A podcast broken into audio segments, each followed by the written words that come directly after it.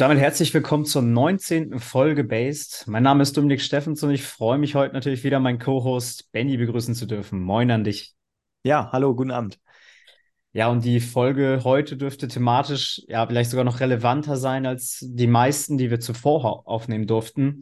Und dafür haben wir heute auch einen Top-Gast eingeladen, den SPD-Bundestagsabgeordneten Ralf Stegner. Guten Abend. Schönen guten Abend. Ja, die Relevanz der Folge ergibt sich ganz einfach aus der Aktualität zweier Themen. Äh, wir sprechen gleich natürlich noch über die Landtagswahl in Hessen und zum anderen geht es natürlich auch um die grausamen Angriffe, die die Terroristen der Hamas ähm, seit Sonntag auf Israel verüben. Ja, ganz genau. Und äh, Herr Stegner, wir gehen heute zuerst auf die Wahlen in Bayern und Hessen ein ähm, und versuchen vielleicht auch gemeinsam jetzt ein bisschen herauszuarbeiten, was zu der Niederlage der Ampelparteien und was zum äh, Sieg der AfD führte.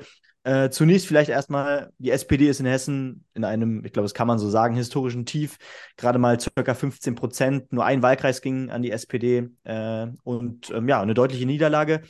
War die Aufstellung von Nancy Faeser als Spitzenkandidatin ein Fehler? Das glaube ich nicht. Ich habe nicht den Eindruck, dass Personalfragen eine übertrieben große Rolle gespielt haben bei den Wahlen. Also weder in Bayern noch in Hessen. Äh, und natürlich ist das eine furchtbare Debakel. Äh, nicht nur für uns, aber eben auch für uns.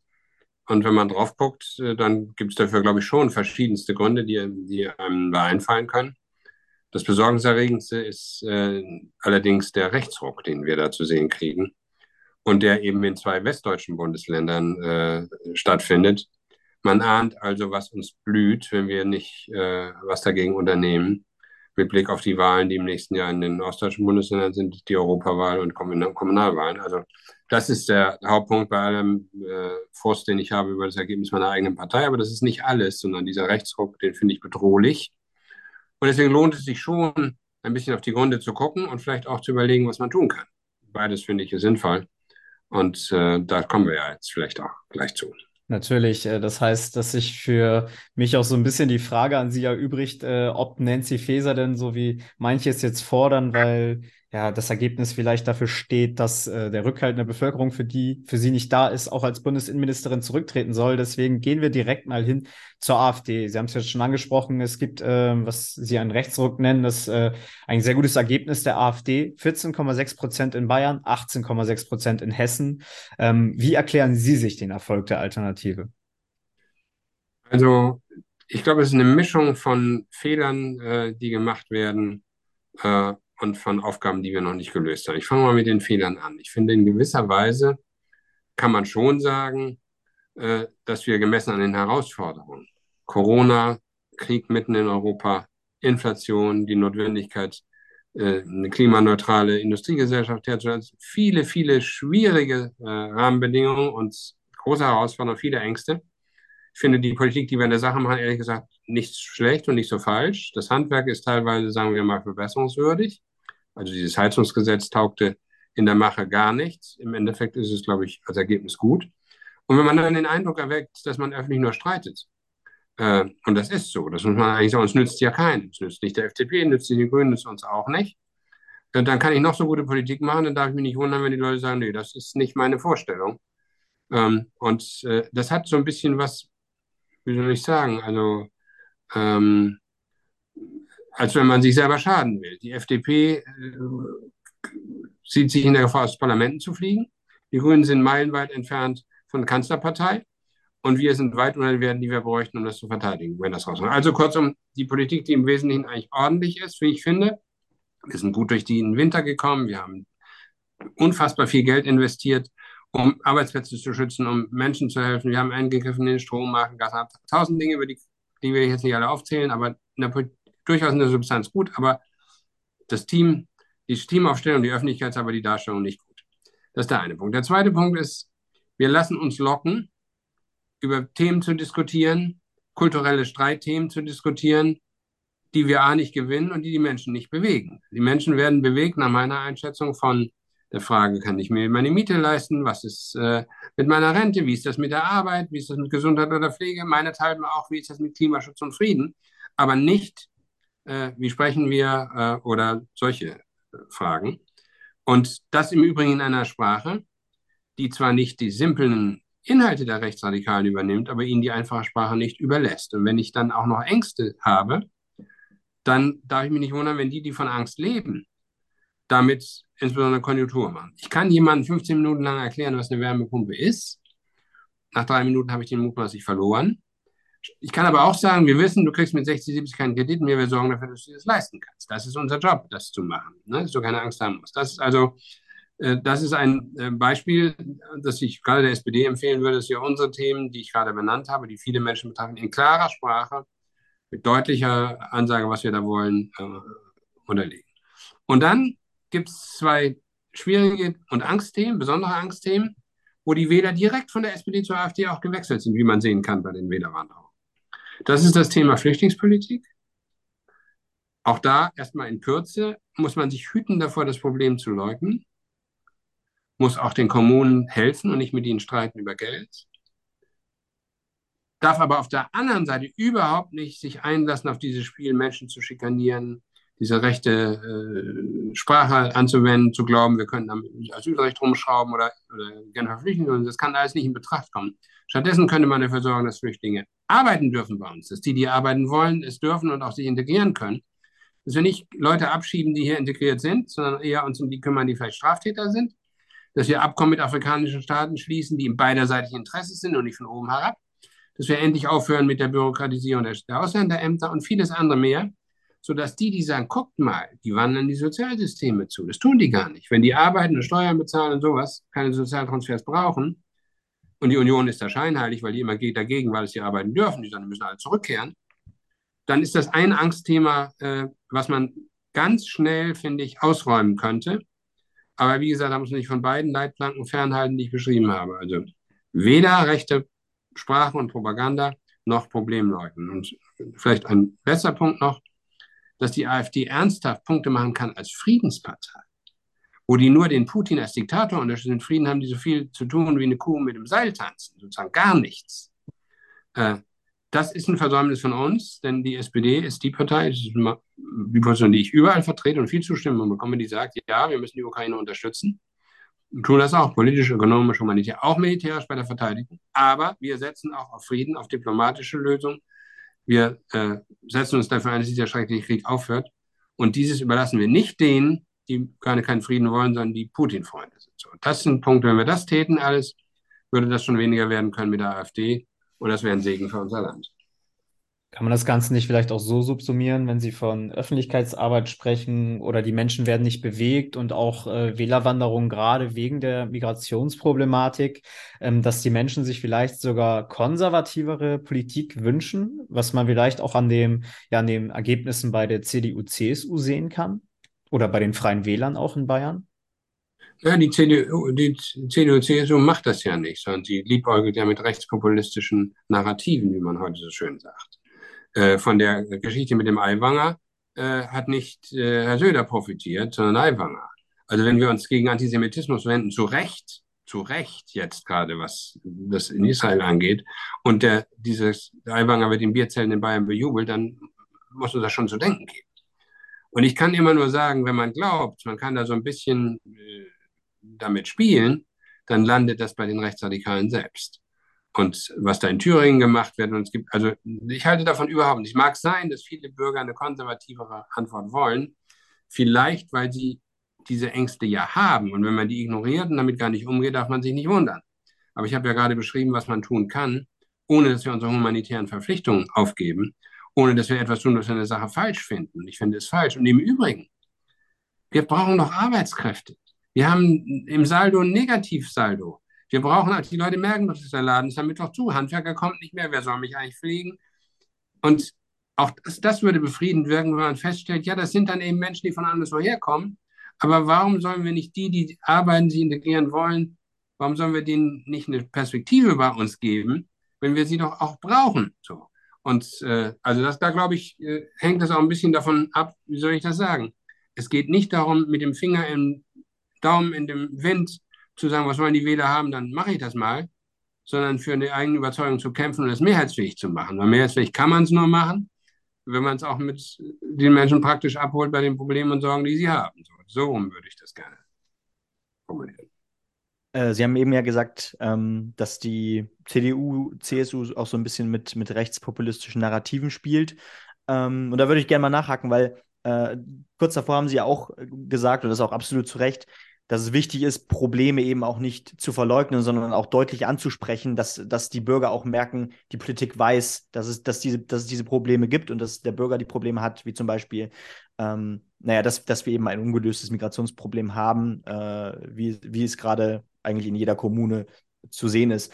Ähm, und da würde mich interessieren, weil die, dieser Grad zwischen ähm, rechtspopul rechtspopulistischem Framing, also jemanden vielleicht auch als Rechtspopulist bezeichnen, weil er ein Thema anspricht und ein Re Rechtspopulist sein, ist manchmal ziemlich schmal. Ist das, äh, finden, empfinden Sie das nicht auch so? Nein, ich finde, es ist eigentlich relativ einfach. Okay. Äh, nach meiner Einschätzung, ich bin nun ein Freund klarer Sprache. Das schon. Klar sagen, was ist. Nicht so tun, als gäbe es das Problem. Die Menschen sind nicht doof.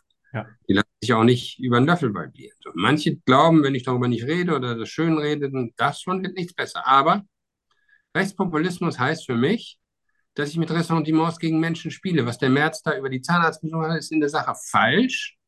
Und es dient dazu, Menschen pauschal zu verunglimpfen, sozusagen. Das kann es nicht sein. Oder diese Geschichte mit dem Asyltourismus und solche Sprüche, äh, bei den ukrainischen Flüchtlingen. Wenn ich das tue, wenn ich Ressentiments gegen Menschen schüre oder jedenfalls solche Konnotationen zulasse, dann bin ich auf der falschen Seite. Probleme zu benennen hat mit Populismus gar nichts zu tun, sondern das ist Klugheit und Vernunft in der Demokratie. Und die Menschen wissen übrigens, was die Wirklichkeit ist. Das, was der Trump Alternative Facts nennt, hätten wir früher altmodisch als Lügen bezeichnet. Ja. Und die Menschen wissen schon, wie das ist. Man kann das feststellen. Es gibt ja die These, es gebe keine Meinungsfreiheit in Deutschland, was großer Quatsch ist. Es gibt Meinungsfreiheit bei uns. Wenn man keine Meinungsfreiheit haben will, dann beschränken uns immer gesagt, reise man nach Weißrussland oder Nordkorea oder China oder neuerdings auch nach Ungarn oder also dahin. Aber in Deutschland gibt es Meinungsfreiheit. Das Problem ist nur, und wir haben auch keinen Regierungsfunk. Also ich kann jetzt nicht entdecken, dass die ARD äh, die Regierung ständig bejubeln wird.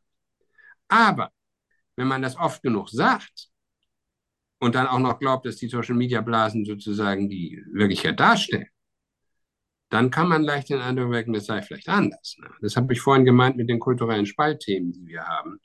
Ähm, dass es da gelingen kann, dass die Menschen den Eindruck gewinnen, das könnte vielleicht doch so sein. In Wirklichkeit ist es Quatsch. Jeder kann seine Meinung sagen, ist auch risikolos. Äh, und man hat nur nicht das Anrecht, dass einem nicht widersprochen wird. Man hat das Recht zur Dummheit, aber nicht, dass einem da nicht widersprochen wird. So. Recht auf freie Meinungsäußerung heißt auch, ich darf sagen, ich finde das falsch, was ihr da macht. Äh, ich werde hier nicht festgenommen, wenn ich sage, das sind Demokratiefeinde äh, von der AfD und keine äh, verehrten Konservativen und so. Sondern ich darf das sagen und die dürfen sagen, was sie hier tun. Alles. Ne? Also insofern, ich glaube das nicht. Und auch Herr Merz weiß natürlich genau, was er tut. Das, und die täten das ja nicht, wenn sie nicht ahnten, äh, was damit verbunden ist. Ne? Das wollte ich gerade nachfragen. Ich, also ich äh, glaube, ich sehe es nicht so, dass die CDU, CSU rechtspopulistisch ist, aber da wollte nicht ich. Nicht ganz, nicht im Ganzen, Entschuldigung, den anderen will ich nicht erwecken, nicht im Ganzen, auf keinen Fall. Aber die Konservative tun das teilweise. Der Söder hat auch taktiert mit dem einfach. Ne? Also ich glaube schon, dass man sagen kann, also will ja nicht die Union beschimpfen, das ist nicht mein Punkt. Da gibt es ganz viele anständige Leute, die das ganz falsch finden. Aber der Günther zum Beispiel, Ministerpräsident aus, aus Schleswig-Holstein, nicht meine Partei der wurde von Merz, dessen Position sich klar abzugrenzen von der AfD, wurde von Merz als Einzelmeinung öffentlich dargestellt. Das ist eine Einzelmeinung in der CDU. Nicht mein Urteil. CDU-Vorsitzender Merz. Also insofern. Meine Frage wäre nämlich gewesen, was Sie jetzt eben auch äh, schon quasi schon gesagt haben, ob das von äh, Merz einfach eine kommunikativ schlechte Leistung ist oder ob er das ganz bewusst macht. Das haben Sie quasi schon gesagt. Er macht es Ihrer Meinung nach offensichtlich bewusst. Ähm, meine Frage, die jetzt äh, ja noch ein bisschen weiterführt, ähm, ist es denn aber, was ich jetzt aus der Wahl so ein bisschen mitgenommen habe, dass immer mehr Menschen jetzt daherkommen, auch äh, öffentlich. Ähm, ich kann jetzt zum Beispiel hier nennen, ähm, Farin Urlaub von den Ärzten, der sonst auch sehr links ist, hat das gesagt, oder auch Felix Lobrecht in seinem Podcast Gemischte, Gemischtes Hack, ähm, dass man nicht einfach die AfDler als Nazis oder Faschisten diffamieren sollte, sondern äh, dass man sich mit ihnen auseinandersetzen sollte. Ähm, Was, was würden Sie denn dazu sagen? Muss man mehr mit AfD-Leuten oder AfD-Wählern in die Debatte gehen? Ich glaube, ich muss kurz einhaken, weil ich glaube, ja. es geht da um die Wähler. Es geht um die Wähler, ja. Genau. Da, ja. Also da an dem Punkt geht es um die Wähler, genau, aber äh, an Sie die Frage. Mit den anderen muss man diskutieren, die darf man hoffentlich nicht weg. Äh, also ich gehöre zu denen, die sich dem stellen. Ich diskutiere mit jedem von, ich habe mit der Weidel schon one-on-one und mit all denen diskutiert, weil ich glaube, wir müssen zeigen, dass wir die besseren Argumente haben. Ich halte nichts davon zu sagen, mit denen reden wir nicht. Aber man muss dann auch hart Paroli bieten. Wenn dann unsere Leute daneben sitzen wie ein braver Konfirmand, dann wird mir ganz anders äh, oder wenn ich Moderatoren sehe, die entweder entzückt sind, die zu haben, oder die so schlecht behandeln, dass sie als Märtyrer davon kommen. Das ist beides taugt nichts. Man muss die einfach nehmen und annehmen. Das, für mich ist Politik auch Kampfsport. Was die Wähler angeht, natürlich muss man mit ihnen reden. Trotzdem würde ich nicht zu so Verniedlichungen neigen. Wer im Advent sogenannte Spaziergänge macht, nicht um einzukaufen, sondern um hinter Parolen herzulaufen wie Ausländer raus, der weiß, was er tut. Und diese Behauptung, man wird doch noch sagen dürfen, das, nein. Nein, das widerspricht dem Grundgesetz und der Würde des Menschen. Und wer das tut als erwachsener Mensch, weiß, was er macht. Und das sind keine verwirrten Konservativen, längst nicht mehr. Der Höcke ist ein richtiger Nazi. Und der ist bei denen nicht Türsteher, sondern der ist, gehört in den Vorstand, seine Führungsfiguren dort. Ich weiß noch nicht, was schlimmer ist, dass er im Parlament ist oder dass er wieder in den Klassenraum zurückkehren könnte. Das ist ja Lehrer, Geschichtslehrer aus Hessen. Also, das muss ich schon sagen. Ich würde es nicht verharmlosen. Das sind nicht alles durchgängig Nazis, die Wähler schon gleich gar nicht. Äh, die Wähler sind aber häufig solche, die, sagen wir mal, außer einem Teil, der wirklich rechtsextremistisch ist, den gibt es leider auch bei uns. Äh, wobei ich immer sagen würde, in Deutschland ist es was anderes als anderswo. Antisemitismus, Rechtsextremismus ist überall schlimm, aber in Deutschland ist es aufgrund unserer Geschichte absolut unerträglich. Und ich gehöre einer Partei an, die genau weiß, worüber sie da spricht. Äh, die sich den Nazis entgegengestellt hat. Ähm, und wir schulden das übrigens auch unseren Vorfahren sozusagen, dass wir da nicht anfangen, wieder schwach zu werden, sondern dass wir die Lektion kapiert haben. Und man muss den Menschen, glaube ich, sehr deutlich sagen, mag ja sein, dass du protestieren willst gegen die demokratischen Parteien, aber dann wähl die Tierschutzpartei, die Partei Bibeltreuer Christen oder wen immer du möchtest, aber keine Faschisten, die die Ordnung beseitigen wollen, die äh, die demokratischen Freiheiten nutzen, um sie abzuschaffen die paktieren mit Reichsbürgern und den Bundestag stürmen wollen, um Geiseln zu nehmen und die dann umzulegen. So, das sagen die ja auch. Die Hetzreden halten, denen dann Attentate folgen, wie wir das gesehen haben bei NSU oder bei dem Anschlag in Halle oder Hanau. Ähm, da darf man sie nicht schonen. Und da find, bin ich dagegen, so, so, so weich drum zu reden. Äh, aber richtig ist natürlich, wir sind auch mit verantwortlich, wenn die Menschen sich von Angstmachern einfangen lassen. Wir müssen was tun. Ich habe ja vorhin ein paar Dinge beschrieben, die man tun kann. Nicht jeden erwischt man damit, aber viele. Und muss sagen, Leute, das bringt Unglück und Krieg. Wir kennen das aus unserer Geschichte. Und das darf nicht sein. Und, äh, äh, und, und, was ich natürlich auch total daneben finde, ist, ähm, wenn man meint, indem ich irgendwelche Menschen schikaniere und schlecht behandle, löse ich irgendein Problem. Das ist aber nicht wahr. Und heute sagt der Höcke, behinderte Menschen sind ein Problem für uns, für die Gesellschaft. Wir wissen, das gab es schon mal. Heute sind es die Menschen mit Behinderung, morgen sind es die Nächsten. Und irgendwann ist man selbst.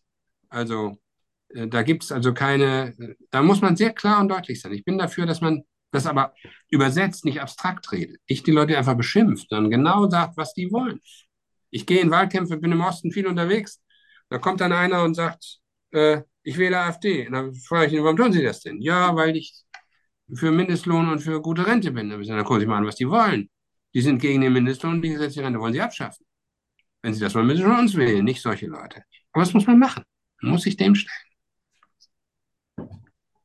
Ja, und ähm, vielleicht da auch nochmal abschließend ich glaube, Sie sind ja wirklich auch einer der Abgeordneten, auch in Ihrer Fraktion, die äh, der, keine, keine Diskussion scheut. Und deswegen äh, würde mich aber nochmal Ihr Blick auf die gesamte SPD äh, oder auch auf die SPD-Fraktion im Bundestag interessieren, weil, wie gesagt, trotz alarmierender Werte für die Ampelparteien, äh, jetzt auch jetzt wieder bei den Landtagswahlen, ist trotzdem irgendwie nicht das Gefühl da, dass es in der Regierungspraxis eine Reaktion auf dieses fatale Ergebnis jetzt am Wochenende wieder geben wird. Man, man hört sehr häufig, relativ einfache Lösungsansätze. Oft hört man nur, ja, man, man müsse Sachen nur besser kommunizieren.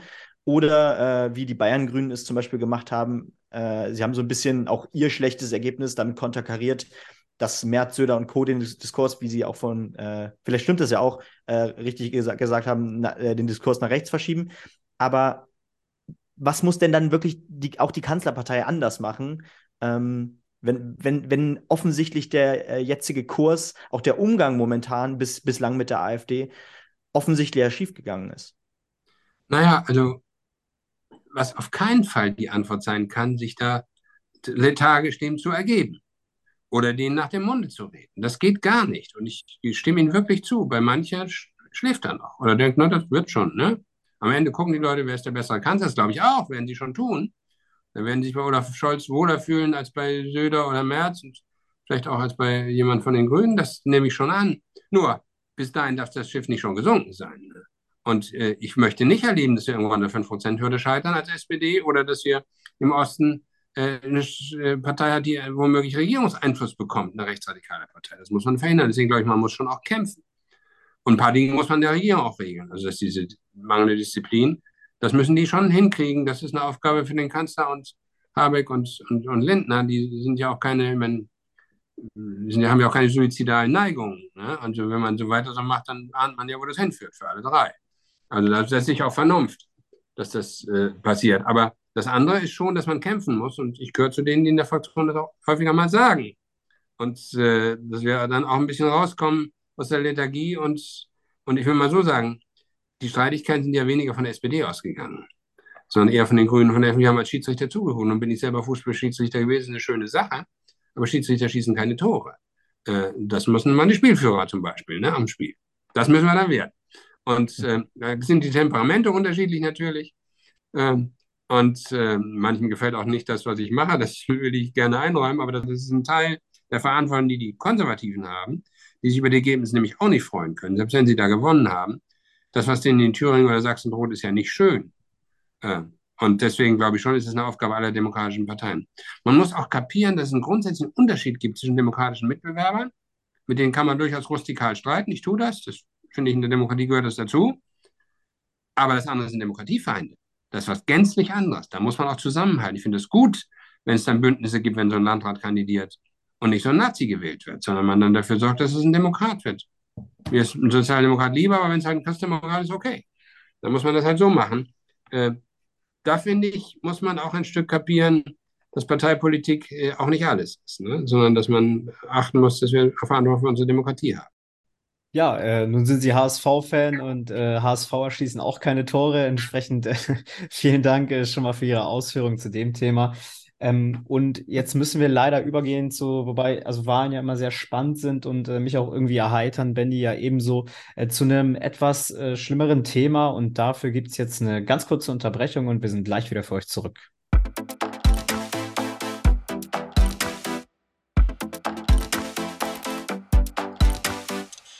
So, und da sind wir auch schon zurück und wir sprechen jetzt natürlich noch mit Herrn Stegner über Israel. Ähm, am Sonntag hat die Hamas, die Terrororganisation Hamas, Israel überfallen.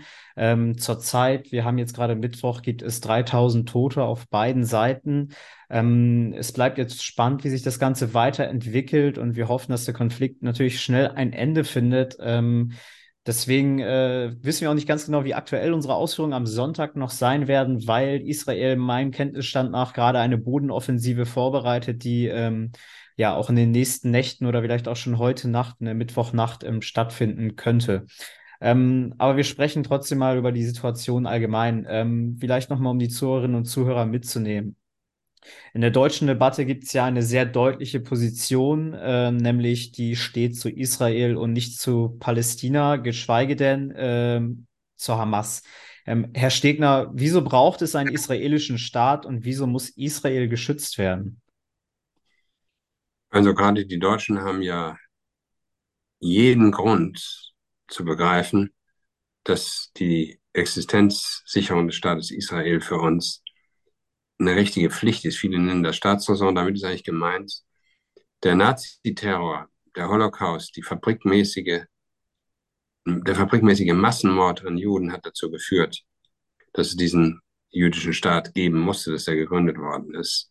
Da ist unser Volk, ist Deutschland, unsere vorhergehende Generation unmittelbar verantwortlich dafür. Deswegen sind wir die Letzten, die auch nur ein Fünkchen Zweifel daran äh, sehen dürfen, dass dieses Existenzrecht abgesichert werden muss. die Sicherheit Israels und dass wir übrigens auch jedwede Form von Antisemitismus, die ohnehin ekelhaft ist, aber auch konsequent unterbinden äh, und das nicht zulassen. Und äh, deswegen ist diese wirklich abscheuliche Terrortat, und man muss das mal aus der Perspektive Israels sehen, das ist wahrscheinlich das größte Pogrom gegen Juden, was es seit dem Holocaust gegeben hat. Und äh, das ist wirklich abscheulich und heute ist es ja auch so, dass man solche Bilder dann auch zu sehen bekommt, Social Media Kanälen und anderswo. Der Terror, der dagegen Frauen, Kinder, ältere Menschen, Soldaten, egal wo, Besucher von so einem Musikfestival, Jugendliche, die da Musik gemacht haben, andere in ihren Häusern, richtig abgeschlachtet. Unfassbar bestialisch, mit richtiger Grausamkeit. Wozu Menschen fähig sind, das kann man ja fast nicht begreifen, ähm, dass man sich da an die Seite Israels stellt, und zwar ohne Wenn und Aber. Äh, das finde ich, versteht sich von selbst. Und das muss auch sein. Und da darf man übrigens auch nichts rechtfertigen oder relativieren. Wir reden ja sicher auch noch darum, was da alles noch zugehört. Und worauf man jetzt auch achten muss. Aber das darf nicht relativieren, das muss vorne stehen. Wer das relativiert, der hat sie nicht mehr alle. Ne? Der hat nicht begriffen, äh, was unsere äh, was die Lehre aus unserer Geschichte ist und was uns auch unsere Verfassung sagt und was die Menschenwürde bedeutet. Und das ist einfach sinnloser, furchtbarer Terror. Ja, und auf den Straßen Deutschlands, ähm, dass es das nochmal überhaupt gibt, ist grauenvoll genug. Das gab es aber tatsächlich auch schon sogar äh, vor dem Angriff der Hamas jetzt kürzlich. Ähm, sind plötzlich wieder ja, antisemitische Aussagen äh, zu hören. Ähm, momentan, äh, jetzt in den letzten Tagen, wurde teilweise Kuchen verteilt, äh, weil sich äh, Leute vor allem eben leider aus, de, äh, aus, aus äh, von, der, von, der muslimischen Seite aus ähm, pro Palästina äußern und ähm, eben Israel auch dieses Existenzrecht streitig machen. Ähm, und ja, das während dort äh, in Israel momentan Zivilisten, Frauen, Kinder brutal abgeschlachtet werden, um es wirklich extrem zu formulieren. Letzt, äh, es wurden gestern, glaube ich, 40, 40 geköpfte Babys gefunden. Grauenvolle Szenen. Und jetzt natürlich die Frage, wie muss der deutsche Staat dagegen vorgehen auf deutschen Straßen?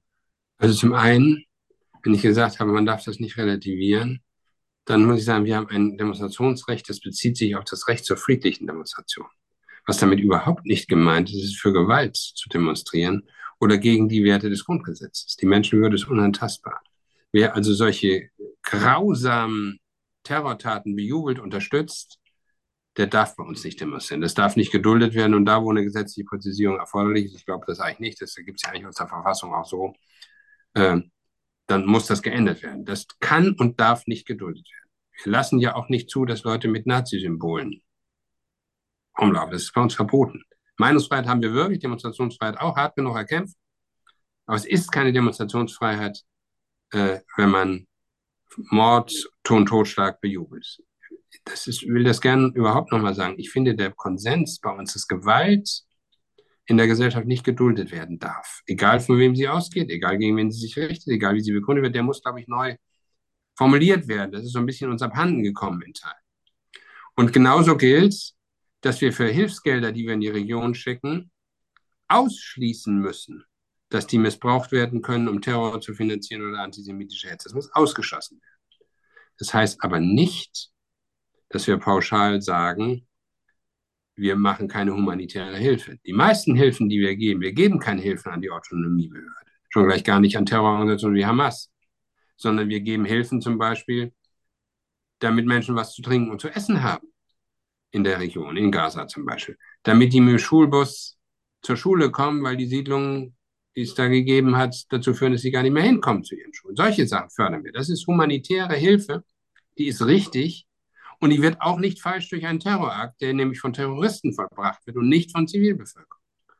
Und das eine klar zu verurteilen, ohne es zu relativieren, ohne es irgendwie einzuschränken und trotzdem auch zu sagen, Unrecht sozusagen wird nicht besser, indem anderen Unrecht angetan wird, sondern Unrecht muss klar benannt werden, ohne Wenn und Aber, ohne Entschuldigung. Und man darf auch das nicht unterstützen, in keiner Weise. Aber das ist nicht die Aufforderung zu sagen, an anderer Stelle Unmenschlichkeit. Und damit meine ich jetzt nicht Israel, denn ich kann das nachvollziehen, wie sich ein Land fühlen muss, das ja den Staat Israel gegründet hat, mit der Aussage, wir schützen euch vor solchen Gewalttaten. Das war die Bewunderung. Und dann passiert sowas, ähm, was geeignet ist, die ganze Welt anzuzünden. Schauen Sie, wenn Sie sich die nächsten Tage mal angucken, was wird da passieren, ähm, wenn wir Pech haben. Es wird passieren, dass die eine Seite die Geiseln, die die haben, im Fernsehen präsentieren und die bedrohen und misshandeln und damit versuchen, Israel zu erpressen. Und auf der anderen Seite, wenn berechtigterweise vorgegangen wird, um die Strukturen der Hamas kaputt zu machen, die Terrorstrukturen, in einem eng besiedelten Gebiet, zwei Millionen Menschen, äh, es ganz viele zivile Opfer geben wird. Äh, tote Kinder und dann wird Strom und Wasser abgestellt, was dazu führen wird, dass es natürlich Elend heißen wird und die ganze arabische Welt wird entflammt im Zweifelsfall. Wer weiß, was passiert mit dem Iran und Libanon und Syrien. Also man kann sich beliebige Horrorvorstellungen machen. Wer das gemacht hat mit den Terroranschlägen, der hat möglicherweise ein, eine Brandfackel geworfen, sozusagen, die ganz schlimme Auswirkungen haben kann, jenseits des unmittelbaren Terrors, der schlimm genug ist. Das ist das, womit man rechnen muss. Und deswegen sind wir ganz besonders gefordert. Und Sie merken an meinen Worten, das besorgt uns auch extrem. Das war, ist das Thema hier seit dem Wochenende mit jedem, mit dem man darüber spricht. Und die Abgeordneten hier im Bundestag sind sich sehr bewusst, wie wichtig es ist, dass wir versuchen mitzuwirken, dass das nicht passiert. Ja, vollkommen richtig. Die Lage ist natürlich jetzt auch im Gazastreifen für die Menschen, die dort leben, extrem schwer. Äh, der Strom oder die Strom, nicht die Stromflüsse, aber die Flüsse an Brennmaterial sind bereits, ja, sind bereits zu. Es gibt keinen äh, Grenzüberweg mehr. Das heißt, dass ähm, jetzt das letzte Kohle, das nicht das Kohlekraftwerk, das letzte ja, Kraftwerk in, ähm, im Gazastreifen jetzt auch nicht mehr läuft. Also der, die Stromversorgung läuft nur noch über wenige Generatoren und über Solarenergie. Das heißt, äh, die Palästinenser haben auch nur noch zehn Stunden am Tag ähm, Strom. Man weiß auch nicht, wie lange. Ähm, aber was Sie jetzt eben angesprochen haben, das äh, ist ja extrem kompliziert und auch ähm, nicht so leicht zu fassen. Und das muss man natürlich auch differenziert betrachten. Kann man wenn man von Hamas spricht, spricht man automatisch von, von den Palästinensern, spricht man von Palästina oder wo muss man dort unterscheiden? Und das ist ja vielleicht auch das, was es so schwer macht, äh, für Menschen zu begreifen ähm, oder woher auch die Forderung kommt, wenn gesagt wird, wir müssen sofort alle Geldflüsse nach Palästina unterbinden, weil von denen eben der Angriff ausgeht. Ist das der Fall oder ist das wirklich die Hamas? Die Hamas ist eine Terrororganisation. Und die äh, Palästinenser sind genauso wenig Hamas wie die deutschen NSU oder äh, RAF sind. Und das sind kriminelle Terrororganisationen äh, gewesen oder diese sind es ja. Und da gibt es noch ein paar mehr, die Hisbollah und, und andere. Und natürlich haben die auch ihre Anhänger, so wie das bei uns auch Leute gab, die sowas unterstützt haben. Aber die Zivilbevölkerung oder die Palästinenser, die die Sätze oder die die bezeichnen, sind immer, immer falsch sind immer falsch. Und wir neigen dazu, das immer mal zu tun. Ich glaube, dass die meisten Menschen auf der Welt, egal was sie für Regierungen und Regime haben, in Frieden und einigermaßen Wohlstand leben wollen mit ihren Familien und nicht Terrororganisationen unterstützen. Und das muss man, eine muss man vom anderen, glaube ich, schon trennen. Und zum Teil ist es ja auch perfide, wenn die ihre Raketenbasen in Krankenhäusern oder äh, in Wohngebieten machen und die Bevölkerung als Schutzschilde verwenden. Genau aus dem Grund.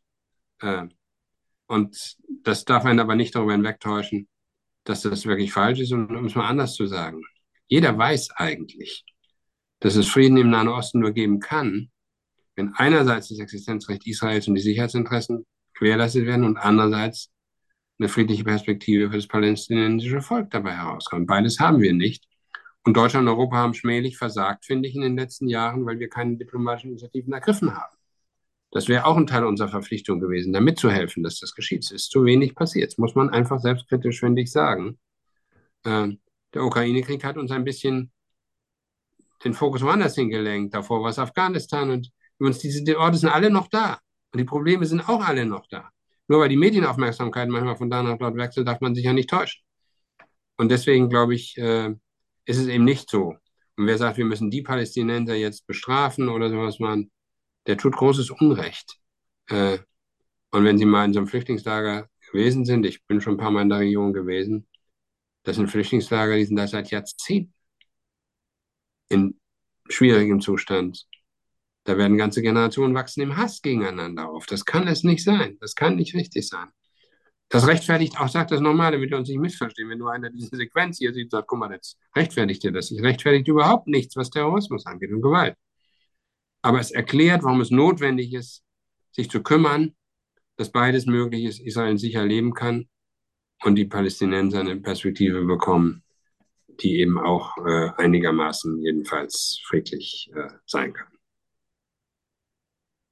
Ja, nun können wir ja auch davon ausgehen, dass jetzt in den nächsten Tagen, vielleicht ja sogar schon heute Nacht, ähm, ja, eine israelische Gegenoffensive gestartet wird. Das hat ja auch zumindest der israelische Botschafter schon angekündigt, dass Israel zurückschlagen wird. Ähm, er deutete an, dass die militärischen Strukturen der Hamas ausgelöscht werden sollen. Da natürlich die Frage, wie weit dürfen die Israelis gehen? Wie lang steht ihnen denn auch unsere Unterstützung zu? Ich glaube, dass es richtig ist, diese Strukturen zu zerstören. Das ist auch notwendig, weil man anders die Bevölkerung nicht schützen kann vor Raketen. Und man darf immer keine Unterschiede machen. Wenn unschuldige Menschen getötet werden durch militärische Gewalt, dann habe ich zunächst mal Mitleid mit den Menschen, egal wen es betrifft. Und das gilt immer für alle Seiten. Deswegen muss das der israelische Staat ja tun. Er muss die Strukturen kaputt machen. Die Frage ist, wie das geschieht. Und dadurch, dass es diese schrecklichen Geiselnahmen gibt, und ich sagte Ihnen ja, womit wir, glaube ich, zu rechnen haben, wird es viel Propaganda im Netz auch geben, werden die Israelis nach meiner Einschätzung eben nicht mit brachialer Gewalt vorgehen, sondern sie werden versuchen, vielleicht auch andere Wege zu wählen, ähm, um eben auch äh, ihre eigenen Leute äh, zu versuchen, jedenfalls zu schützen. Äh, aber es kann auch anders kommen, man weiß das nicht. Ähm, ich finde, die Unterstützung Israels muss ohne Wenn und Aber sein. Das ist keine Unterstützung dafür, Zivilbevölkerung äh, zu treffen. Und deswegen sage ich, haben wir ja auch Möglichkeiten mitzuhelfen, dass das nicht geschieht. Ähm, wenn wir die humanitäre Hilfe einstellen, ist das kein Beitrag. Wenn wir dafür sorgen, dass damit keine Waffen beschaffen werden, ist das schon ein Beitrag. Also da ist es ein feiner Grad. Ähm, aber äh, was mich manchmal befremdet, ist die martialische Sprache. Die Russen, die, die, diese oder jene, diese Verallgemeinerung. Früher sagte man sogar noch der Russe. Der, also das ist nur, un, nur ein bisschen vornehmer geworden, aber nicht viel. Ähm, und es ist falsch. Und wir müssen auch, glaube ich, lernen zu unterscheiden zwischen Menschen und Völkern und deren Regierung oder Regime. Das ist nicht das Gleiche. Die Amerikaner sind nicht alles Trumpisten. Äh, Im Iran sind die wenigsten Ayatollahs und Diktatoren. Ähm, sondern äh, die Menschen muss man, glaube ich, auch als Menschen betrachten. Die haben Anspruch darauf, dass wir das tun. Und deswegen finde ich, muss man sich auch leidenschaftlich für Frieden einsetzen, damit Kriege, die eben immer, Kriege haben immer nur zivile Opfer. Also neben den Soldaten, aber sie haben, sie haben ganz oft, sie, sie richten sich, es gibt keine sauberen Kriege. Manche sagen sogar, die einzigen, die von Kriegen was haben, sind die, die Waffen verkaufen. Vielleicht ist das so. Ähm, aber jedenfalls ist es furchtbar, uns gegen Krieg zu sein. Ähm, ich bin kein Pazifist. Das kann man als Deutscher schwer sein, weil Deutschland die Demokratie nur hat, weil Nazi-Deutschland militärisch besiegt worden ist von den Alliierten. Aber ich bin Kriegsgegner, weil ich weiß, was das an Leid anrichtet und ähm, was das übrigens auch mit Familien macht, von Leuten, die das erleben müssen. Das haben wir in unseren eigenen Familien gesehen, bei unseren Großeltern. Also insofern Leidenschaft gegen den Krieg Davon könnten wir teilweise ein bisschen mehr haben an manchen Stellen. Ja, und bevor ich äh, Ihnen gleich die letzte Frage stelle, weil wir, wir haben ein bisschen Zeitdruck, der Herr Stigner muss weiter. Ähm, dennoch möchte ich noch kurz etwas dazu sagen, nämlich, äh, also wir blicken gespannt auf die Lage und was in den nächsten Tagen passiert. Ähm, gerade auch deswegen, was Sie gerade schon ausgeführt hatten, dieser schmale Grat, und der ist noch so viel schmaler, als viele Menschen äh, glauben, dass er es ist, weil die, die, diese zurückzuschlagen aus der Sicht der Israelis ist jetzt äh, so schwer ohne zivile Opfer, gerade auch, weil es eben diese Geiseln ähm, geben wird äh, und gibt und das, ähm, weil die Hamas sich eben auch in Wohngegenden verschanzt, weil die Hamas die äh, palästinensische Bevölkerung ausnutzt als sozusagen mens menschliches ziviles Schutzschild. Ähm, entsprechend wird es auch medial in den nächsten Tagen extrem spannend und sehr ähm, ja krass werden einfach. Äh, das ist nämlich das, was auch Merz und der israelische Botschafter ähm, eben in der Pressekonferenz gesagt haben, mit der Bitte trotzdem solidarisch zu Israel zu bleiben, auch wenn es in den nächsten Tagen wahrscheinlich Bilder geben wird ähm, von, von durch die israelische Armee getöteten äh, Zivilisten. Und äh, ich, was sie eben meinten, dass das vielleicht auch mit weniger Gewalt oder ohne Gewalt geben, gehen wird. Ähm, das wage ich jetzt einfach mal zu bezweifeln. Ähm, also da dazu geht die äh, Hamas auch einfach zu brachial vor. Ähm, dennoch wollte ich Sie zum Schluss nochmal fragen, was jetzt natürlich ein bisschen unglücklich ist, weil die Frage so groß ist, aber was ist die Perspektive, wenn wir mal annehmen, dass ähm, Israel hier diesen Konflikt, diese Schlacht gewinnt, was müssen wir machen oder was kann gemacht werden, was muss gemacht werden, damit dieser Nahostkonflikt, den wir jetzt schon seit so vielen Jahrzehnten haben, endlich beigelegt werden kann. Sie haben es eben schon mal angedeutet, äh, Israel braucht den eigenen Staat und äh, brauchen die Palästinenser auch ihren eigenen Staat oder muss man nicht sogar bald sagen, die Palästinenser als Muslime haben ja sozusagen andere Schutzzonen und könnten in andere Länder ähm, emigrieren? Ich glaube, man kann nicht Menschen vertreiben aus ihrer Heimat das ist nicht berechtigt. Das würden wir anderswo auch nicht wollen. Es geht am Ende nur mit einer Zwei-Staaten-Lösung. Die wird nicht einfacher durch diese schreckliche Terrortat. Das kann uns um Jahre zurückwerfen. Und äh, ich habe auch vorhin gar nicht gesagt, dass ich sicher bin, dass es ohne Gewalt abgeht. Ich hatte eher die Hoffnung geäußert, dass hm, ja. Israel vielleicht mit Blick auf die eigenen Geiseln jedenfalls nicht ganz brachial vorgehen wird. Dass die terroristischen Strukturen zerstört werden müssen, das ist so. Äh, das erwartet die Bevölkerung auch. Die wollen nicht in Tel Aviv beschossen werden mit Raketen, äh, die aus Gaza kommen. Und das ist zu Recht so. Und deswegen gibt es keine einfachen Lösungen und man kann nur hoffen, dass man da was dazu beitragen kann, dass das möglichst bald zu Ende geht. Und dann in der Tat könnten diese diplomatischen Initiativen, von denen ich gesprochen habe, die wir hätten viel länger tun müssen, auch wir aus historischer Verantwortung heraus einen Beitrag leisten, es wird mir zu viel darüber geredet, was sich alles militärisch lösen lässt in der Welt und zu wenig darüber, wie wir einen Beitrag dazu leisten können, dass Konflikte entschärft werden, dass diplomatische Lösungen zustande kommen. Und worauf wollen wir denn noch warten? Dass die Amerikaner den Trump wieder wählen? Dass äh, zu den Verrückten in Nordkorea und im Iran so noch ein paar dazukommen, Iran Atommacht wird. Es gibt so viele Gründe für Frieden, sich einzusetzen. Und das ist auch meine Vorstellung, die ich von meiner eigenen Partei habe, dass wir uns an die Spitze der Friedensbewegung sind, dass wir für Abrüstung sind. Dass wir auch versuchen, äh, sagen wir, das, was es in der Welt an Ungleichheit gibt, was ja die Quelle für Kriege darstellt, dass wir daran was tun, dass wir die Probleme angehen. Es gibt die sogenannten Sustainable Development Goals der Vereinten Nationen. Die sind schon ein paar Jahre alt, da steht viel Richtiges drin. Wenn wir uns nur ein paar Zentimeter in die Richtung bewegen würden als Weltgemeinschaft dann hätten wir schon eine Menge gewonnen. Also wir haben eigentlich keine Erkenntnisdefizite mehr, sondern wir haben Handlungsdefizite. Und die Verantwortung unserer Generation ist es schon, dass das, was wir selber haben, haben dürfen, nämlich Wohlstand und Frieden, das gilt für meine, meine Generation als erste in Deutschland, dass es für unsere Kinder und Enkel auch gilt und eben nicht nur in Deutschland, sondern auch in anderen Teilen der Welt. So, das ist das, was wir tun müssen. Kein Mensch sagt, dass das einfach ist. Äh, aber stellen Sie sich mal vor, wir würden jetzt diesen Podcast, das hätte dann anders geheißen, äh, im Jahr 1933 oder so machen wollen. Die Herausforderungen, die die Menschen damals hatten, waren ganz andere. Also insofern sollten wir nicht jammern, würde ich sagen, sondern die Herausforderungen annehmen und unseren Beitrag leisten. Wir haben viel bessere Chancen dafür, als das früher der Fall war. Ja, mit diesen nachdenklichen Worten äh, entlassen wir euch, liebe Zuhörerinnen und Zuhörer, dann auch äh, ja, in den Tag und aus dieser Folge.